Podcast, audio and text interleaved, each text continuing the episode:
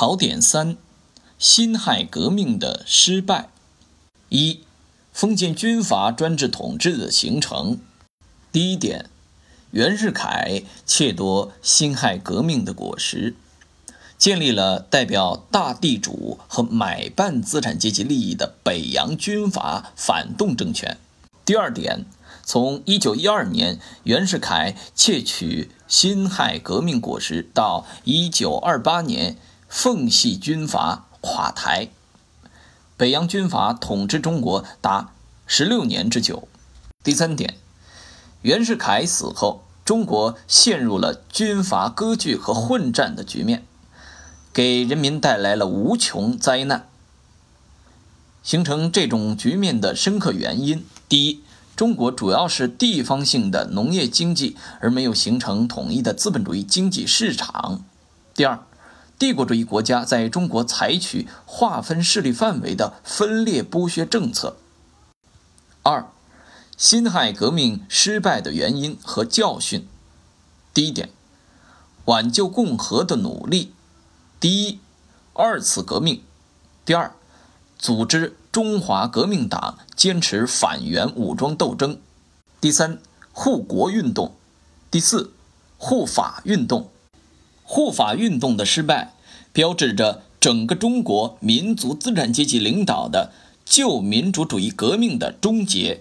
第二点，孙中山是中国民主革命的伟大先行者，他具有顽强的革命精神，首先喊出振兴中华的口号，不断摸索救国救民的道路，并始终坚持奋斗。是二十世纪初期推动中国发生历史性巨变的主要代表，但是孙中山没有找到中国的真正出路。第三点，辛亥革命失败的原因，第一，根本原因，从根本上说，是因为在帝国主义时代，在半殖民地半封建的中国，资本主义的建国方案行不通。第二，主观原因。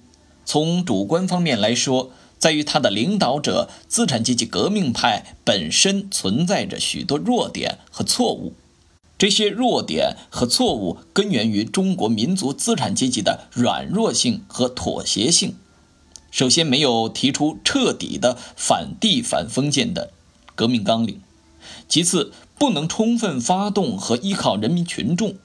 最后，不能建立坚强的革命政党作为团结一切革命力量的强有力的核心。第四点，失败的教训。辛亥革命的失败表明，资产阶级共和国的方案不能够救中国，先进的中国人需要进行新的探索，为中国谋求新的出路。拓展与点拨。习近平强调。事实证明，不触动旧的社会根基的自强运动，各种名目的改良主义，旧式农民战争，资产阶级革命派领导的民主主义革命，照搬西方政治制度模式的各种方案，都不能完成中华民族救亡图存和反帝反封建的历史任务，都不能让中国的政局和社会稳定下来。